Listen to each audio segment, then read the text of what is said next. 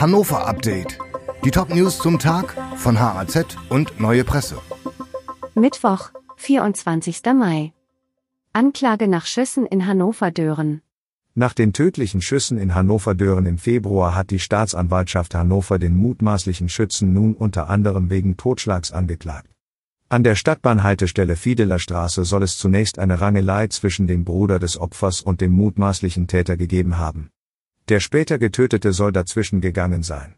Dann soll der mutmaßliche Schütze unvermittelt eine Waffe gezogen und auf ihn geschossen haben. Krankenhausreform für die Region beschlossen. Die Entscheidung über die Medizinstrategie für das Klinikum Region Hannover KRH ist gefallen. Mit 47 zu 37 Stimmen entschieden sich die Mitglieder der Versammlung der Region für das einschneidende Reformprogramm. In letzter Minute war es Rot-Grün gelungen, eine Mehrheit für die Veränderungen in den Kliniken der Region bei den Vertretern zusammenzubekommen. Stadt bietet 365 Euro Ticket für Mitarbeiter. Auch die rund 11.000 Beschäftigten der Stadt Hannover sollen jetzt in den Genuss des sogenannten Hannover Jobtickets kommen. Das 365-Euro-Ticket soll die Stadtverwaltung als Arbeitgeberin attraktiver machen.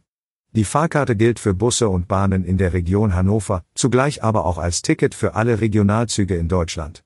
Finanziert wird das Ticket aus Parkgebühren. Zudem will die Stadt ihren Fuhrpark verkleinern und das Geld ebenfalls ins Jobticket investieren. Mögliche Trickserei bei Stellenbewerbung. Die mögliche Mogelei beim Auswahlverfahren für den Posten der Gleichstellungsbeauftragten bei der Stadt Hannover weitet sich aus. Die von den Grünen favorisierte Bewerberin hat Interviewfragen möglicherweise vorab bekommen. Es besteht der Verdacht, dass die Fragen vermutlich aus der Bewerbungskommission stammen.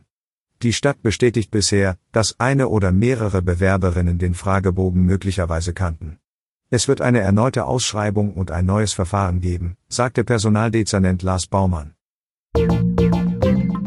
Die Redaktion für dieses Update hatte Sönke Lill. Alle weiteren Ereignisse und Entwicklungen zum Tag ständig aktuell unter haz.de und neuepresse.de.